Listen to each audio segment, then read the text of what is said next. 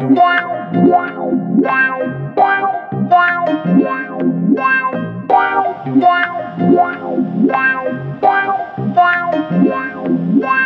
各位听众，大家好，欢迎收听本期的跨维度播音，我是播音员朱峰仪。今天的特别来宾是艺术家吴思清。嗨，大家好。思清他是国立台湾艺术大学雕塑学系与国立台北艺术大学美术创作研究所毕业，作品其实曾经得到桃园创作奖及台北美术奖，然后也参加过国美馆的亚洲艺术双年展，然后在日本、中国、美国、意大利都有展出。至今他自己有说，就是自己的创作主题常游走在人类与自然之间，当代科技与古老技术之间，现实与神秘现象之间。那在这些连接中，建立一套诠释方法，来开启某种。跨越时序、物种与真实性的想象及世界观，那这也是我想要邀请他来参加节目的原因。对，那的确，他与刘宇的这个最新作品《逃逸路线》呢，在去年的这个亚洲双年展展出，便是采用这样的一个催眠的技术。其实还有更早一件作品是《遗产之旅》，也同样有这样的一个催眠元素在里面。这样是对。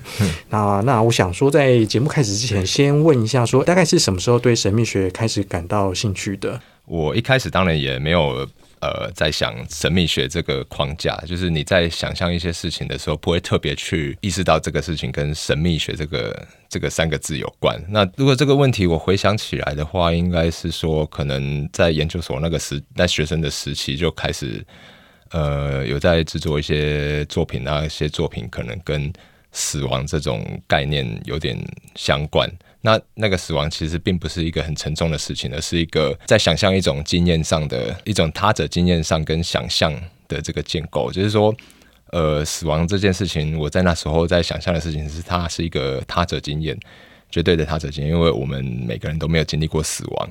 然后在这个他者经验之下，呃，我们怎么去想象死亡这件事情？它被建构了很多呃实际上的事情，就比如说我们怎么去做制作坟墓，比如说呃我们在呃中式的坟墓里面，你就会看到它好像是一个像是一个建筑的样子，它有一个前厅，然后它有门牌，那你就是你的房间在后面，就是其实有很多的东西，然后它坟墓又会分门就分成，就比如说是一个坟墓区，然后在都市规划里面，它可能。它可能也不是特别的都市规划，而是它自然而然的被推到一个边缘位置，然后就很像是一个在一个比较呃边缘的一个民族的的一个聚落，所以我就觉得说有很多呃我们对死亡的想象，更不用说很多的呃民俗记忆啊，或是一些仪式上面，它有很多很完整建构起来的一些制度。就比如说，呃，你你你在祭拜的时候，你要先经过什么样的程序，然后怎么样才不会出错，然后才不会招来厄运。不仅是在汉人文化里面，或者在原住民文化里面，其实这些都是一些蛮完整的事情。我有兴趣的是，应该是说，你怎么透过绝对的他者经验里面去想象，而去建构出这样一整套的系统。对，另外一方面，其实说。我可能有兴趣的是说，人怎么去透过特定的信念去行构自己的世界。那个作品《逃逸路线》其实可能就是一个例子了。它其实里面在谈的是呃，关于两个世界末日预言事件，然后他们怎么透过对于这些呃这些预言的信念跟所相信这些事情，然后去建构出一系列他们的叙事。嗯，了解。所以，嗯嗯嗯，所以像这样子的一个关心，大概是从研研究所的时候就开始了。对，嗯，其实那时候的作品都是有几项是跟跟这种死亡的想象有关的。但是那时候为什么会对死亡特别有兴趣呢？哎、嗯，这个我就说不太准了。就是有时候有一种，我常会觉得有时候我的作品有点，就是论述这一部分很像是一种后设，就是说，嗯、呃，我会先对一个东西感兴趣，然后我才会才开始想说为什么会。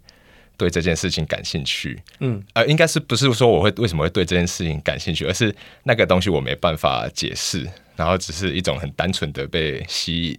然后再去，呃，而作品概念是后面才慢慢建构起来的。光是这一点就很神秘哎啊，真的吗？是啊，就是 就是对一个很莫名的一个吸引力，是不是？然后就开始做这样的主题的的创作了。呃、我说就是、嗯，还是说他可能会有一些人生事件让你、嗯、对影响到你，或者是说当初呃关于幽灵、关于死亡这个论述在学院可能比较热门之类的，让你有这样子一个好奇心去从事这一方面的创作。他、嗯、说热门倒是好像完全是走一个蛮偏门的路线，因为那时候我我觉得那时候比较。呃，大家关注的东西是比较一些政治性的一些状态。嗯，那关于这种呃死亡或是物种，因为其他的物种的议题少，反而是比较少有人在、嗯、在关注。所以有时候那时候我在解释作品，我有时候自己也呃觉得有点困难，因为觉得。它好像没有一个艺术上我可以参考的一个定义，嗯，那反而其实是我后来呃作品做到后来之后，我再回头去看以前早期的作品，才会比较清楚说，哎、欸，其实我好像一直在在意的是一个人类视角的问题，嗯，就是你怎么去定义这些呃，不管是死亡，不管是其他的物种，或是不管是一些嗯，就是等等之类的这样子的一个对象，好了，那通常然后那个我。所在意的东西好像都是在一个，呃，我怎么去诠释这一个对象。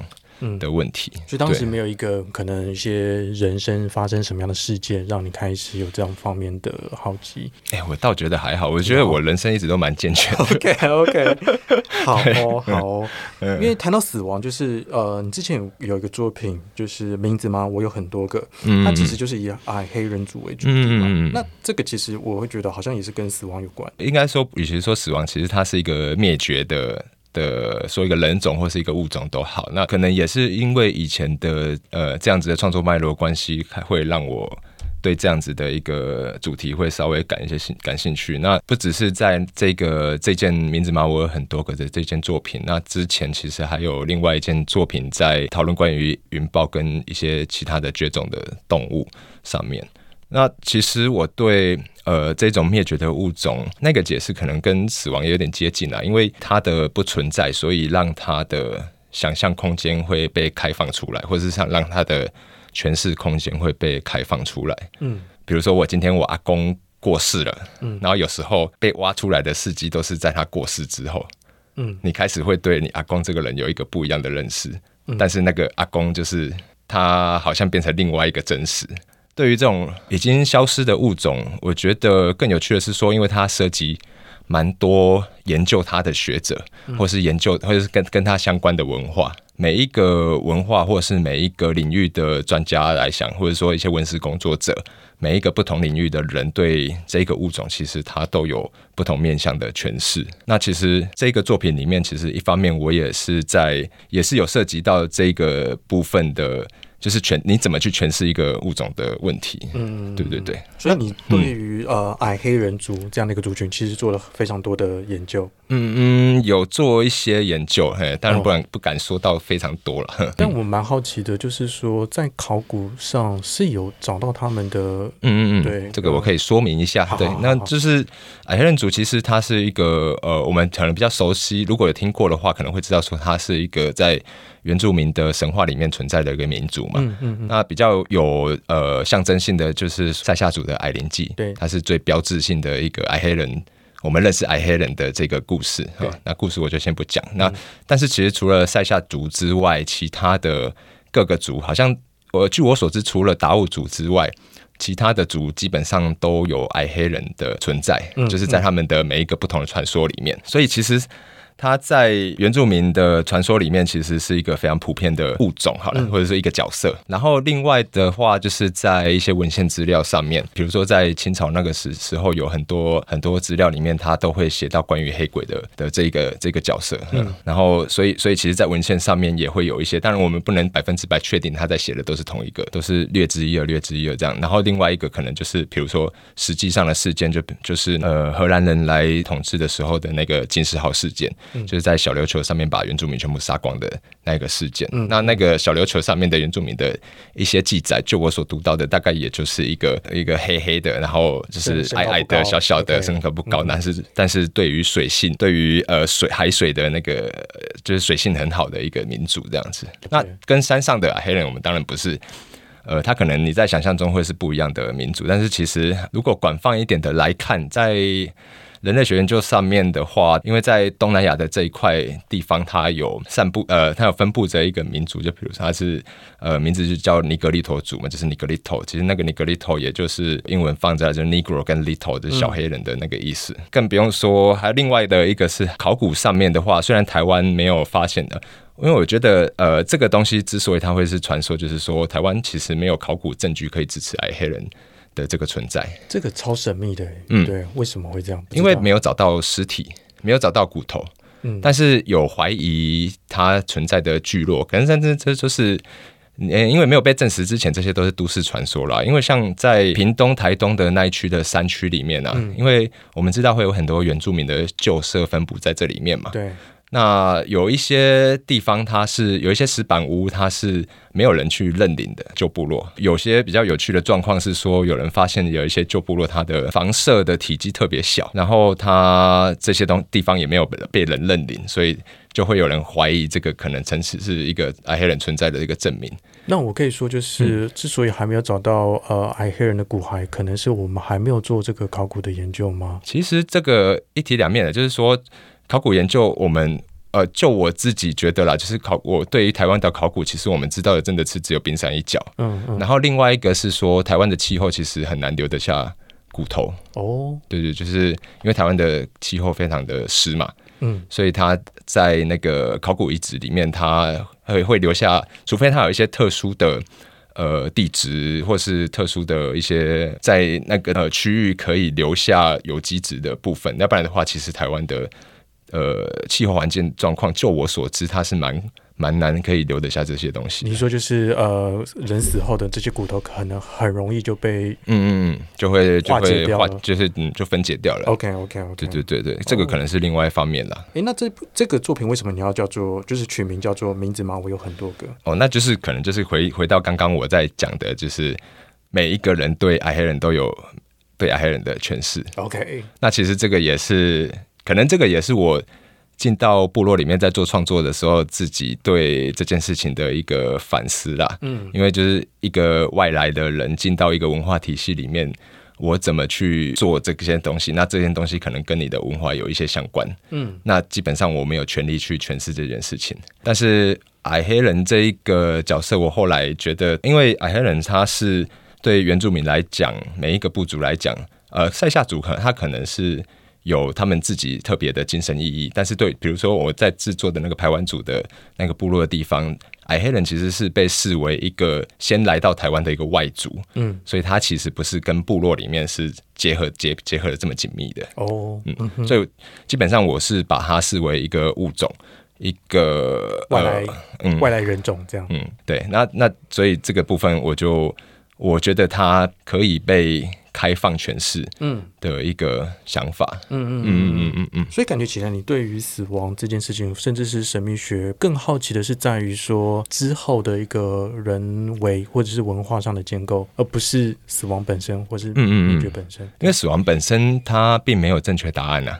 哦，对啊，所以我觉得这件事情它好像我不会自己去制造一个呃死亡的状态到底是什么这样子，嗯。但当然需要基于，如果是想象的话，也是需要基于某些条件之下啦。嗯嗯嗯。诶，那我们再来聊聊，就是关于催眠的这个技术，就是你这两件作品《遗产之旅》跟这个《逃逸路线》。这两件可能分开聊好了，因为我觉得催眠这个技术，它在这两件作品，呃，我们所使用的状态其实有点不太一样。呃，我先大概诉说一下《遗产之旅》这件作品，它是一个你戴着耳机进入到一个空间，那那个空间其实有点像是一个无人剧场，空间里面可能会有一些灯光或是一些声音的变化，那这个耳机它也会一直导引你去转换不同的位置观看。它的观看其实比较像是一种凝视，或者是它不是一个有影像式的观看，或是怎么样观看，它就单纯只是一个空间，然后一种氛围的变化的观看。那这件作品其实它是那时候是在 C Lab 那边展览，那那个展览的策展主题是跟规训这这个东西比较有关，所以其实这一件作品某某个程度上是在回应这个，也在回应这个主题这样。那呃，我们在那时候在构思这件作品的时候，我跟刘宇在构思这件作品的时候，是依照着我们自己在想。呃，因为这并不是在我们创作脉络里面所熟悉的主题，所以其实我们一方面是依照着我们呃有经验过的事情，或是有看过的事情去想象这件事情怎么可以被建构起来。那规训这件事情，呃，我们使用了一些我们所经历过的，或者是自己感受的东西，然后结合一些我们所读到的一些历史资料，去结合成四个章节这样子。那里面可能包括是，呃，比如说我们之前有去过呃德国的 Sachsenhausen 集中营，那还有一些像台东的盐湾收容所，哦，那呃这些部分其实呃我们在想象。规训这件事情的时候，它跟催眠的关系，它比较像是一个用我这样说好，就是我们是想要用一种比较不同的方式去看一种历史滥觴。呃，因为规训这件事情，或是一种被禁锢，或是被一种身体的囚禁这件事情，它其实很常会跟一种历史错误绑在一起。但是，呃，除了这件我们去判断对错的这个道德问题之外，是不是有其他的方式可以看它？那所以后来其实这一部分也跟催眠会有一些关系，就是一种疗愈，就是等于说是用一种很感觉的事情去解解套这个对和错的问题。所以基本上，这个耳机里面所播放的内容就是催眠的。呃，耳机里面播放的内容，它其实有不同的声音，但催眠是一个贯穿你整个旅程。对，因为我会讲说是旅程，是因为我们在想象是那是观众所进入一整套的旅程这样子。嗯，那旅程这件事情其实也有点像是催眠里面在使用的，它引导你走过这趟旅程之后。那你出来会变得更好，这样子的一种感觉。了。对对对。那在哎、欸，这件是声音作品吗？声音装置吗？还是说它在空间上你有其他的？呃，物件有有有，我们其实整个空间有一个设计，但是只是说我用描述的方式可能比较难想象得到，就是说那个空间其实是一个很简洁的空间。嗯，呃，我举个例，就比如说我们很常有一个经验，就是我们戴着耳机进去博物馆看，然后听导览。对，然后有时候在在听导览的时候，你会对一个物件有一些更多的认识。嗯，然后那个认更多的认识就有点像。让你会觉得说，哎、呃，我好像看到了它更多的东西，超越它的东西。嗯、就比如说，你知道它的历史、它的脉络之后，嗯、你好像看到更多、更超越的事情。嗯，那其实我们在这个展览整个、呃、形式上的设计，我会比较倾向是用这样子的方式，就是它其实不是让你真正的看东西，你看的东西其实在你脑脑脑中，嗯，透过声音的引导，让你去看到更多东西。就比如说我们在。中间的部分设计了几个方形的，有点看起来像是一个水泥块这样的东西。它它其实是在谈集中营的房舍，但是它就是一个很抽象的形式。这个会让我想要进一步追问，就是说，感觉起来有两个不同的形式或是技术这样子，一个就是博物馆的导览，嗯、另外一个是催眠。对对对。但是你还是仍然把催眠这个元素给加进来了。是的，是的。所以我在想说，哎，这一个加进来的这个动作，嗯、对它它的它的意义是什么？它其实声音里面，我们全部的声音，我们总共里面有三个人的声音。那一个是催眠师，那、嗯、催眠师他的声音基本上是贯穿全场的。嗯、那第二个人的声音，其实他就是一个真的像是一个导览员的声音。就是一个博物馆导览员的声音，会跟你说这个地方是怎么样怎么样怎么样，那个这样的一个声音。那第三个声音是我们安插了一个女生的声音，那个声音比较像是你在 YouTube 看上面看到的，呃，就是那种 ASMR 的声音，会这样子去摸摸摸摸一些这种。触感的那种这种很感觉的声音其实我们安排了三个声音在里面。嗯、但是催眠师他的声音确实是一个贯穿全场的声音。那我觉得在这里我们想象的就是第一个是说，刚刚讲到说它是一个看不见的旅程，就是这件事情跟催眠其实蛮接近的，就是说催眠的过程它也是都会呃建构一个旅程，但是这个旅程是它是随着它在引导你的时候。然后随着你的状态去引导你，再去走到下一步，再去走到下一步。嗯嗯，然后我们在想象这个作品的状态是不断的一种空间转换，因为它要不断的带你进入到那个事件里面。嗯，然后下一个我们再进到到其他另外一个事件里面。嗯嗯嗯，了解，是这样子去想象整个作品的状态。OK OK，这个蛮合理的。嗯嗯嗯。那逃逸路线呢？逃逸路线的话，我们想象的事情是，我先讲一下这这个这个作品的背景好了。嗯嗯。其实我们在十年前的时候有做过跟这两个主题相关的一件作品，所以逃逸路线其实有点像我们十年前做的那个作品的重置版。嗯，但是基本上是重新做了一件作品，只是说里面相关的主题是一样的。嗯，那这个作品里面，其实它的主题就是说两个有两个呃末日预言事件。那这两个末日预言事件的主事者都是台湾人，嗯，但只是说一个发生在台湾，一个发生在美国这样子。其中有一个，他融合了一些基督教教义跟一些他所研究的一种世界观，他其实包有点包罗万象了，但是就是把很多不同的呃信仰体系其实糅合在一起，但是它终究还是一个比较偏西方基督教式的一种末日观。那另外一个，它比较像是从中式的就是一种呃八卦或是一个易经这样子的方式，因为。他，我觉得这个可能讲，呃，我解全部解释下来可能会解释太多，但基本上它是一个以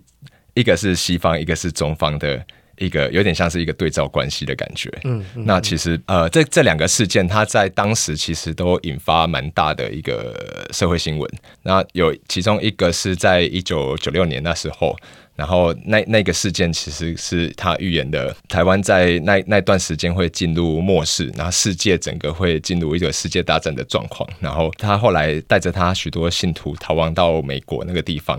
然后他在那个地方预言上帝会乘着飞碟下来拯救他们这样子。然后另外一个是在二零一零年那时候。左右的事情哈，然后那是预言一个大地震。那时候有一个叫做王老师的呃预言者，他预言的就是台湾会发生大地震，然后会断成两半啊。那其实这两个都，我先说一下，就是这两个事件，我对这两个事件的诠释，就是说，我觉得这件这两个事件，我们在做研究的时候发现，呃，他们这两个主事者其实都对他们自己所预言的叙事有一个很完整的一个世界观。那在这样子的状态之下，他们也带领着这些呃信众发生的这些事件，然后他们同时发生了这些制造了这种叙事，然后他们同时也制造了很多呃看起来像是叙事中的物件。其实某个层面来讲，你在看他们的论述的时候，你会觉得他其实很像是在看一个科幻小说。他们的状态，你会觉得他其实是在一个现实世界实践的这些科幻的的一个实践者。然后这些东西被实践的时候，那个科幻就好像变得不是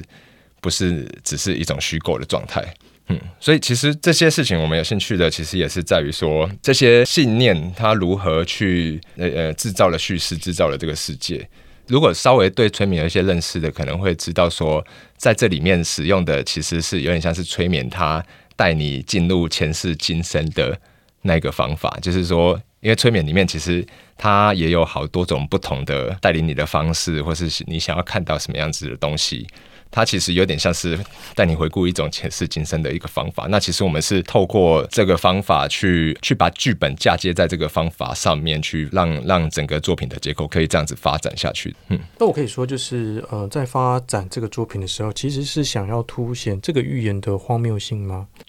因为这两个事件，我刚刚讲过，它是一个很当在当时都有被呃媒体呃大肆的报道过的一个事件。那在那个氛围之下，其实我们基本上媒体最后都会以一种诈欺犯的方式收场嘛，就是这两个主事者要变成诈欺犯，然后这些追随者他们都是呃不正常的人的这种状况。那但是在我我自己私人的思考里面，我会觉得没有人是正常或不正常，真只是差在于说你相信的到底是什么。嗯，那这样子的一种呃媒体碾压的结果之下，这些人其实他被放在一个不正常的这一个状态之下，其实他是他是蛮压迫的啦。那当然，我觉得在这个状态之下，这些创伤其实是。是是会跟随的，嗯，就是你在这个事件过后，虽然世界末日不管它有没有发生，但是其实它都在那个时间点里面爆了。所以，其实在这个编剧里面，或者在作品的叙事里面，其实它好像都有某一种角度，是一种呃这个事件，然后或者这一些呃主事者，或是这一些参与者，他的一种状态。那这个状态，其实我也我觉得那一个疗愈的状态是在于，呃，当然也不能说是好像在对于这件事情的疗伤，而只是说是不是使用另外一种这样子的角度去呃诠释这件事情，就是对我来讲是有一种这样子的一种感觉的，因为我觉得相信一件事情的状态，其实其实我说真的，我觉得这两件事情对我来说是一件是两个很浪漫的事件，因为这些人全心全意的去相信上帝会在乘着飞碟来。拯救他们，然后他们真的在美国那个地方完成了一些事情，搭了那一个祭坛，然后呃，相信的这些修炼会为他们带来一个美好的未来。嗯、就是这件事情那种信仰的状态，其实对我来讲是很感人的，对啊，嗯，所以在这个作品，你把呃催眠这个技术带进来，其实有一点点疗愈的意味在。这个是我觉得这个是一部分的，这一部分，对对，这是一部分，嗯。那我现在就是比较几个点去去去诉说啦，就是说，第一个就是说，它是一个刚刚有讲到，就是说，催眠它是一个制造空间的方式嘛，嗯，就是说，它其实不断的去制造一个空间。那呃，在因为在这件作品的设定里面，它也不断的在回溯它每一个当时发生的场景，然后或者是说影射一种心理状态。呃，其实里面的呃这些演员啊，然后他们表现出来的状态，其实也我也一直在揣摩着某一种信仰的状态到底是什么。嗯嗯，然后他其实有时候信仰跟疯狂这件事情，其实他有时候会介于一线之隔，只是看说我们怎么去定义。嗯，这个这件事情是正常或不正常这样子的一个状态，嗯，对吧？这是第一个，就是制造空间。那全呃，刚刚就说诠释角度的问题，这也是一个。那在这件作品里面，有一个比较跟之前不一样的设定是说，催眠师他不只是制造空间的那个人，然后同时他也控制时间。一般我们对催眠的认知，你应该大家。很常会呃有一个，就是有一件事情，就是催眠师其实很常会就是比如说，好，我们现在要带领你进入下一个空间，三二一，就是一个弹指的声音。那其实他在这一个倒数的过程，他其实也是一个不断的他在控制时间，他会知道说什么时候该带你到下一个地方去，然后什么时候该让你停在这里一下，那什么时候该让你在什么地方转换到什么。什么空间这样子？其实这个控制时间的方法也关乎于到我们那时候在想象末日这件事情，因为我们现在其实有很多末日的呃预言嘛，然后不管是大家有相信或没相信，但是总会有一些有一部分的人感到焦虑。有时候那个末日是一个很像一种时间感的追溯，就是你会越来越接近，越来越接近，越来越接近，然后接近到临界点的时候，它就像这样子啪一下就就。不管有没有发生，那个点就是到了。嗯，那有可能就是再下来，就是啊，又有另外一个末日预言又出现了。嗯，那 又又是又是一个一个不断重复的一个状态。然后其实我就就我自己的认知，就我有生以来，就是我觉得好像一直不断的在出现这些预言跟事件，然后我们也不断的在面对灾难。就是这个东西是一个一直持续性，它它不会有一个结束，但它就是一直轮回，一直轮回，一直轮回。嗯，一直往前，一直往前，一直往前。不能说它一直轮回，就是它是一个一直往前推的一个状态。那这个时间感就会牵涉到我在想象催眠的这种时间感，就是对我来讲，这两个好像有一种蛮重叠的，对于时间掌握的一种感觉。嗯，这部分我觉得是呃其中一个我们使用催眠的一个主要原因。再进一步聊一下催眠，好了，就是你你觉得催眠是什么？你觉得它它有什么样的用处啊？诶，还是说你之前有催眠过，然后以及说呃，在做完作品之后，你你对催眠可能会有什么样新的认识？呃，我自己没有体验过催眠，严格上来说。其实一开始，当然，呃，那个催眠的 idea 不是我想，是刘宇他的 idea。嗯、那我也是因为这样子，所以我就是开始接触。因为因为在这之前，其实我们对催眠没有太大的概念。嗯。呃，他可能有一些啦，但是我没有。嗯。好，然后所以是因为这次才去接触这次合作的催催眠师这样子。我自己没有被催眠过，但我看过别人被催眠。但是我那刘玉有。催眠哦，有有他他有体验了一下，但是我觉得他没有到很进入。OK OK，是因为要做作品的关系，所以才去做吗？还是说就是刚好那时候认识了？那我们小山老师那时候也觉得说，哎、欸，你们也是创作为创作者，也可以体验一下。嗯嗯嗯，对对对。但你自己并没有想要尝试？呃，我并也没有说不想要尝试，但只是说自然而然就是那时候是只有刘宇去体验这件事情，但是。我觉得以我的认知来讲的话，我会觉得说，因为因为催眠这件事情，其实其实它都是呃，或者是呃，比如说做梦啊，或是很多我们讲讲冥想啊这些活动，其实它都是跟意识相关的。我其实对我来讲，它有很多原理会蛮接近的啦。那催眠的话，我觉得催眠师厉害的一件事情是，他知道怎么如何去引导你去进入这样子的一个状态。我那时候我们跟小三老师的接触，有一个比较重要的认知是说，他跟我们讲说，催眠不是催眠师在催眠你，催眠其实是你自己要催眠你自己。就是那个催眠师是一个引导，但是能够把你自己催眠的其实是你自己。因为如果你今天其实没有想被催眠那件事情的话，它不会成立。嗯，就是你的意识要能够放心的进去，嗯，这件事情你才有办法达到那个催眠的效果。我觉得这个是我确定的。那其他的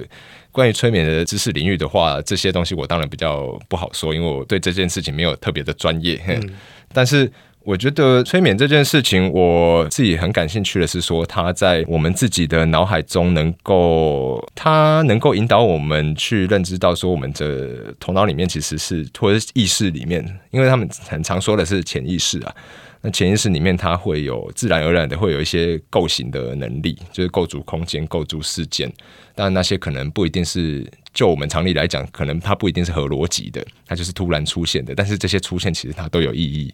只是那个意义不是一个你可以用逻辑去解释的一个东西，嗯嗯，就有点像，其实有跟解梦有点像的感觉了。嗯嗯嗯，我觉得催眠有时候是一个，当你自己本对自己本身有一些心里面的疑问的时候，催眠其实是有帮助你从另外一种角度来看待某些事情，或是看到一个方法这样子。因为我觉得催眠它是一个方法啦，它不是一个目的。嗯，看你自己想要解决什么样的事情，其实每一个人不一样。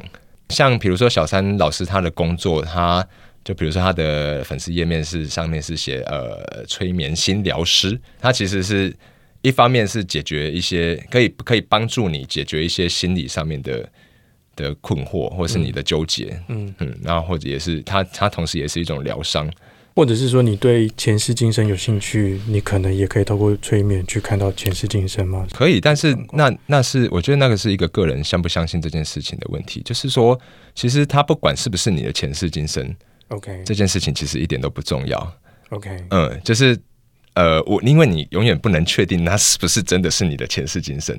是这样子。你要怎么去验证呢.但是其实其实说真的，我觉得相信这相相不相信这件事情其实并不重要，而是你经验的。什么？然后那个东西是不是你要的解答？OK，这件事情我觉得它会显得比较重要，就是因为前世今生这件事情，催眠师带领你看到的是你自己看到的，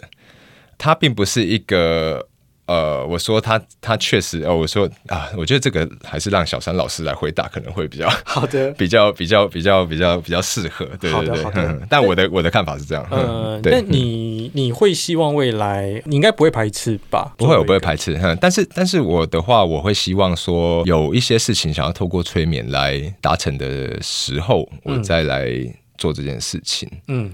了解。嗯。好啊，那我们再继续再稍微聊一下你的作品，因为我之前跟思清呃合作过一次，是在二零二零年的这个台湾美术双年展的平行展，导致理行动物园想象人性的终极他者这个展览当中，我邀请他的作品《山羌模仿术》。那这件作品是描绘就是台湾原住民猎人借由模仿山羌。来狩猎的这个技术，那我觉得它正好呼应了近期当代艺术很常谈论到的关于跨物种关系，甚至是跨物种变形。另外就是说，这件作品也很明确的谈到关于感受性这件事情，凸显出人跟动物之间在感受上的差异。那我想说，请你谈谈这件作品。呃，这件作品是之前二零一九年的时候做的，然后那时候是刚好对于一些原住民的文化有一些认识，然后也认识了一些人这样子，然后也是偶遇之下知道了这一些他们的技术这样子。那他这个技术其实他不只是在狩猎啦就是他其实呃讲抽象一点，它是一种感知的技术。嗯嗯，就是说他其实呃还有一点比较特别的，我要多解释，就是说这个人，嗯，因为他本身他是原住民，然后他有传承了一些他们比较长辈的一些技术下来，嗯，除此之外他自己也是一个军人嘛。他他其实有很多身份的，然后他在应该是在那个时期去有有去受训，然后在澳洲受训了一个叫做追踪师的这一个训练。哦，呃，就是追踪师，他是就他所跟我说的，就是说那个追踪师不只是追踪动物或追踪人，他或者是可以追踪很多的东西。哦，那追踪术这件事情，其实它也很像一种感觉的技术，因为它它其实有点像是把三枪模仿术跟追踪术这样子的东西，在他自己身上做了一点融合。我自己的感觉是这样，哦 okay，我自己的认知是这样。嗯嗯、那像我在进行这件作品的时候，我们也很好奇，说那个追踪术到底是什么样子。嗯，那一开始的想象会觉得它会有一些很细致的观察，然后可能以什么东西眼看到的东西，什么东西去判断什么东西往哪里走，或者我要往哪里追这样子。但有时候他的一些动作会让我蛮跌破眼镜的，就是说，就比如说他走到一个十字路口，然后说当这个时候。呃，所有的呃脚印啊、路基啊、什么东西、什么所有的所有的东西都不见了，你没有任何线索了，你要怎么办？嗯嗯，他就说，嗯，我们就是走过去碰一下叶子，碰一下叶子，然后就是用感觉的方式，嗯。去判断你要往哪个地方走。你说假装自己是那只动物，然后通过碰叶子的方式、呃、之类的之类的，或者是不，我不知道，我不知道他的他的状态是不是假装自己在想象那只动物。OK，, okay. 但是有一那那那是一种一种非常需要靠你的感觉去判断。嗯，但是对我们来讲，我完全没办法想象我要怎么靠靠碰叶子的感觉去判断我要往哪里走。嗯，对。但是他们在训我我我自己的认知里面，我觉得他们有点在训练这种感觉的东西。他让我认知到说，就是。其实我们有一些很共同的感觉，那些那些感觉其实是可以当成一种判断的基础。只是说我对这些感觉，我我们在没有这些这么把感觉打开的状况之下，它其实很难去。判断，因为这一点都不科学。了解，了解，了解。对，那那其实三枪模仿术里面，其实我觉得它的状态其实也很像我们刚刚在讲，就是说这种意识的状态，就比如说催眠或者冥想这样子意识的状态。嗯，那其实我们这几个状态有一都有一个很重要的一个物理现象，就是我们会先透过呼吸这件事情，嗯、然后。呃，如果有接触过这样这方面的的活动的话，就是基本上那个呼吸都是一种让你回归到自己身体感觉的一个途径。嗯。那那其实很多很多不一样的呃这种身心灵活动，其实它都这个是一个很基础的的的的一件事情，呼吸这件事情。了解。嗯，那那呃，其实，在原住民的技术里面，呃。就我自己的想法啦，我会觉得说，其实有很多这样子的一个状态，其实它都会是连在一起的。嗯，就比如说，呃，安盛啊，就是我我现在在讲的这个原住民朋友，他叫安胜，那叫罗安胜这样。那安胜他他他们其实，在我们在拍摄三枪模仿术的时候，他其实有示范另外一个他们其实以前就流传下来的一个有趣的事情，就是他们会有些有些猎人在打猎之前会先听树。就是把耳朵靠在树旁边去听它的声音，嗯。嗯，然后那其实也是，就你其实看起来就很像一个人在树下面睡觉这样，然后那个状态其实有点像在冥想，就是你要把自己放到很空很空，OK，嗯，然后你就会看，你就如果状态够了，你就会听到树的声音，嗯，那那个书会有四种声音，然后那四种声音会分别去呃代表那一天你可以猎到的呃那个状态是什么，气候啊的条件啊。然后森林的状态啊，嗯，然后你能不能猎得到？哪四种啊？呃、这个你知道吗？不知道。其实我有点忘记了但是是四种不一样的声音。哦，对对对，这个如果要要要想起来，还要再问他一下。所以他是告诉你气候跟森林的状态这样子。嗯，还有你的狩猎物的状态吗？呃，其实我觉得，呃，他我我觉得我觉得这样讲起来，分成这几个，可能它是一个综合的，比较综合的感觉了。但是它其实就是有点像是他在反映。呃，今天的森林的状态到底是什么？OK，然后所以四个，我可能我猜测啦，就是、嗯、呃，适合打猎不适合打猎这种的、嗯。有些人听到好像常常是说，有些人有些猎人听到是哪种声音，他们就不打了。OK，嗯，也有这样子的一个状态。对 OK OK，就是在在其实，在就我自己接触到的，我会觉得有很多原住民的呃所进行的一些活动，其实都。跟身心灵这样子的连接，其实是一种很基础的连接。了解，对吧？其实我觉得人类的状态，其实大概都有点像是这样，只是他他们的呃那边的说法可能跟我们这边不一样。其实就是有一点像是一种灵力的高低，就是一种智力跟灵力上面，他会有会用这个不一样的，会用灵力。有些人会这样形容。Okay, okay. 我之前有听过有人这样形容。OK OK OK OK。对对对。哎、欸，我想追问一下，就是、嗯、因为在你的描述当中，它是一种回到身体的感觉，嗯，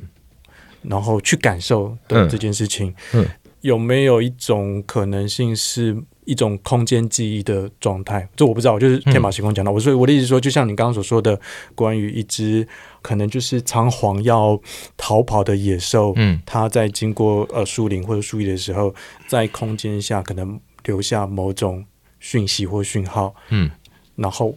在一个放空的状态之下，我们可以去可能可以去感受这样子的一个讯号，进一步的去 follow 或者是怎么样的，我不知道，嗯、对，就是。嗯就是就突然想到这件事情，哼哼哼对对对对对。哦，我想一下，就你觉得这个理论的可能性还是对？因为我觉得，我觉得放空跟你去认识一个你你你去理解去认识一个物种或是一个对象，嗯，那那那个有一个一种有一种绝对性的差异，嗯嗯，可能是因为一部分也是我们自己创作脉络的的关系。其实我因为之前有一些有一系列创作，可能是在想象关于。呃，人如何去对一个对象去做出很拟人方式的一种诠释？嗯，这件事情，嗯，就是我会觉得对我来讲，其实人类在只要是在诠释某一个东西的时候，那那些都那那个只要做出这个诠释，其实它都是一种拟人法。OK，嗯，因为它就是嗯、呃，我们以我们所。呃，拥有的感官，然后所拥有的能力，去对一个物做出诠释，嗯，然后去诠释之后，它可能不管是它是一个建知识的建构，或者是它只是一种形容，我觉得这些都是在投射人类的感官跟世界。OK，嗯，所以我觉得说，当我们在诠释一个东西的时候，或我们在认知一个东西的时候，它都不会是感受性的问题。OK，那然后我会我自己。自己觉得的经验是，那个感受性问题有时候是，就比如说我之前在澳洲，当我站在一个很大的石头下面的时候，我就是觉得我对它完全没办法做任何诠释。OK，就是它是一种很直接的感受的状态，嗯、或者是说，呃，你可以对一个植物，呃，观察它有什么，呃，有几个子叶啊，它只是它是互生还是对生啊，然后它是什么颜色，花苞花蕊有几个什么什么，但是你吃它的时候，它就是一个九层塔。嗯的味道，嗯，就是那个感受性的问题，跟你如何去看这个物种，我觉得那是 totally 是两个不同的物种之间的关系。嗯，我觉得我我自己的觉得是我我自己觉得说我在诠释一个东西的时候，那那件事情它其实就会有一个人，只要是诠释，它就会出现一个我人的位置，对。呃，对，如果讲讲讲广泛一点，可能说人类中心主义这样的一个、嗯嗯、一个一个滥伤或者怎么样之类的，但是只要是我在诠释一件事情的时候，就会出现这个这件事情。可是你当你去感受这件事情的时候，嗯、是不是也有可能可以说，它也是一个从人类位置出发的这样的一个感受的状态？呃，但是确实是，但是有时候感受这件事情。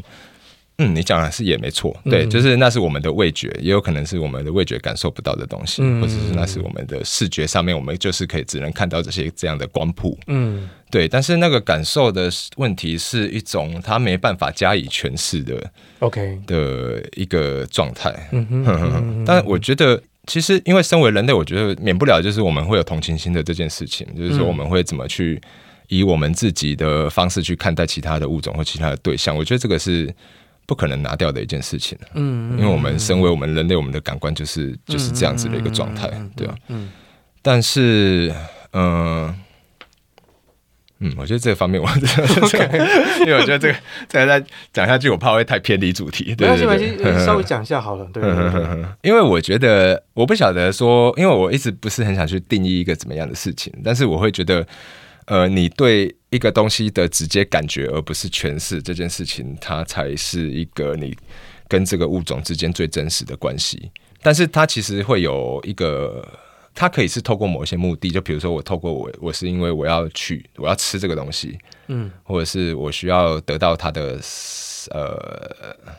呃，就是怎么，不不管是怎么样的目的去触摸它，或者是去感受它，或者是去呃去尝试它，去就是用各种不一样的感觉去去接触它的时候，那个第一个接触的感觉，而不去加入任何的思考跟诠释，我觉得那个是一种最真实的你跟这个物种之间的关系。OK，我觉得这样讲好像有点抽象。不会啊，不会，可以理解，可以理解。嗯、我我，但我的想象会是说，那个东西可能一方面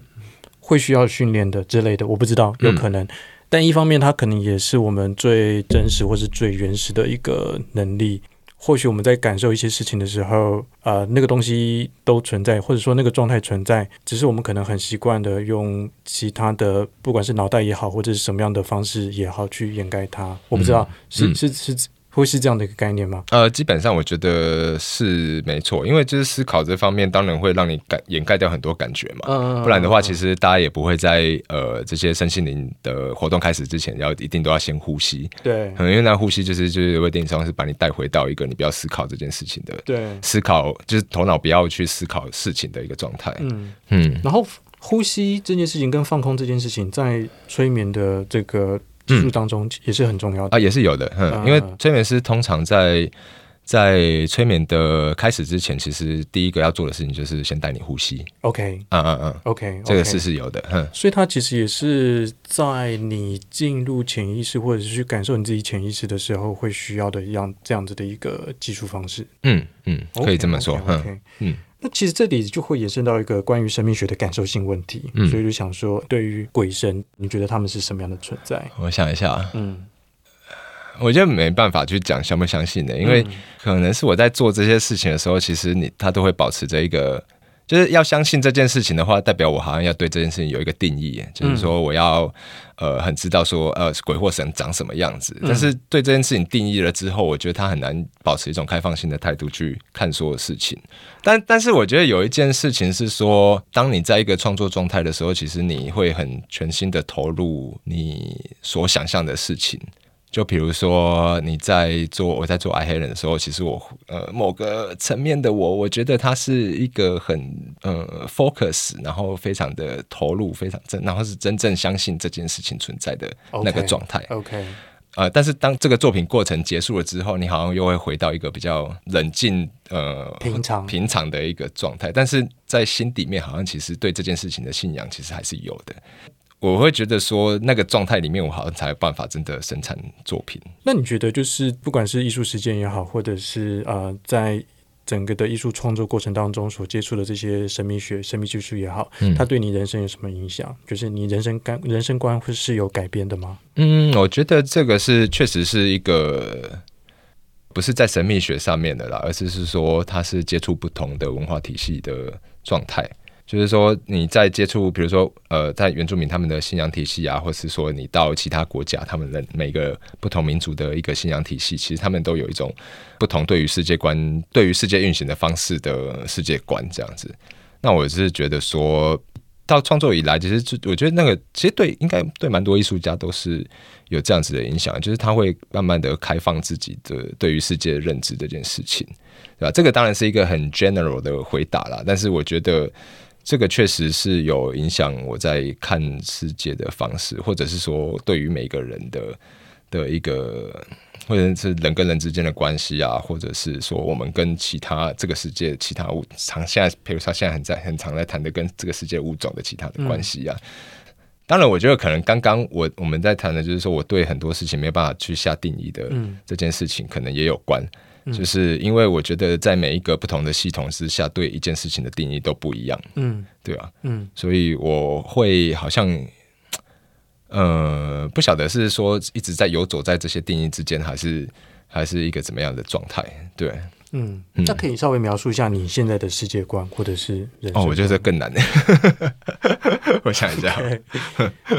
就是因为其实三号觉得，哎，有些东西是有 connection 的，比如说，应该可以提一下吧，就是因为像啊、呃，现在呃，你是定居在台东这件事情，嗯、对，那这件事情它所代表的人生观，我觉得可能跟一般人就有点不太一样，所以就蛮好奇说，okay. 对，你是怎么样看待你自己的人生的，或是未来的一个走向？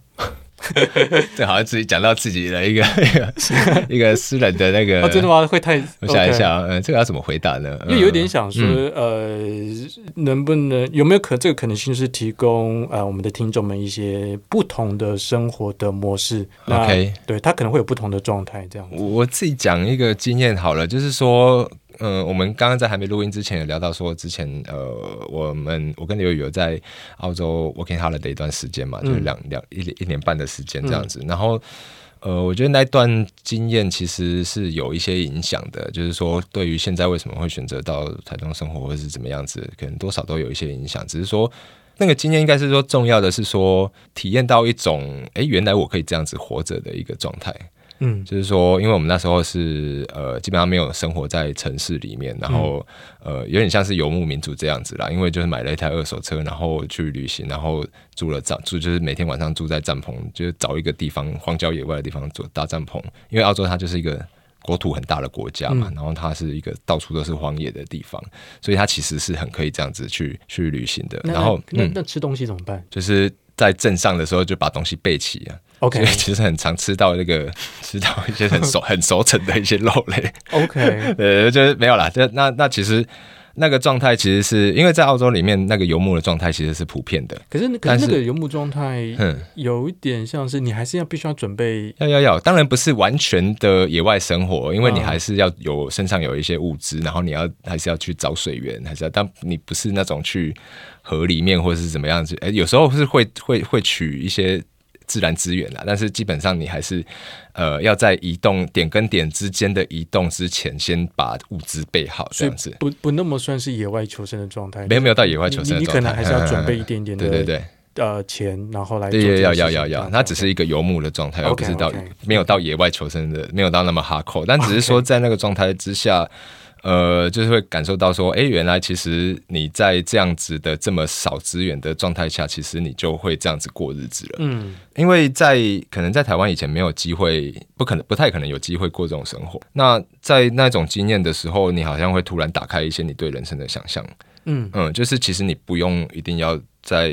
嗯就是这样子都市里面，嗯，就是工作，然后。嗯，追求一些，因为你物质需求其实并不是那么多。哎、欸，其实也没有，我其实物质需求 没有，没有的。但但是但是那是一种，我我说那种经验可能会留在一个你的记忆里面，或是一个你的意识里面。OK，那那个那个经验好像会让你，我觉得这可能也有点说不清楚。对，那那那我只是觉得说那些那些经验可能跟我们的一些所做的选择其实都有一些关系。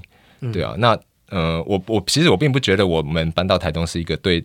一般人来说是一个多特别的选择，因为我觉得其实大有这样的族群在，嗯，对对对对对，那只是说呃，族群跟族群之间的想象不通，就是我想不到为什么你要这样子做，嗯。的这个状态的时候，我觉得他其实就是有时候当你有了那个经验之后，你就会知道了。听起来其实有点像是在讲废话。对，那那比如说就是呃，你说的不不同的文化体系或是不同世界观，那呃，像你在接触原住民族群，什么样的他们的什么样的文化观或是世界观是吸引你的？可能有一个部分是当初我在呃那时候做呃刚刚讲矮黑人那件作品里面的时候，有一个我确实觉得这件事情蛮吸引我的，是一个他们对于神话之间的一个呃真实跟。神话之神，如果说我们说神话是虚拟好了啦，嗯，就是真实跟虚拟之间的一种界限的模糊，嗯，就这件事情，因为我们通常会觉得说真实归真实，然后神话就是神话，嗯、或是传说就是传说，嗯嗯、都市传说就是，那没有被验证过的东西，他就先不把不把它列入一个现实来看待。但是在在原住民的文化里面，其实它有很多神话跟他们自己的现实其实是连接在一起的。那那那个状态，就比如说呃，那件矮黑人的那件。作品在制作之前，其实我那时候是跟一个当地的一个排湾族，有点像是生活了一起生活了几天，帮他做一些事情这样子。嗯、然后一方面也是在跟他学一些，可能在那个那个那个地方的状态到底是什么，嗯、或者他们的文化里面的代表的东西是什么。嗯、那那在聊天的时候，就跟他问到说：“哎、欸，你知道矮你们呃有听过老人讲那个矮黑人的这个、嗯、这个的事情吗？”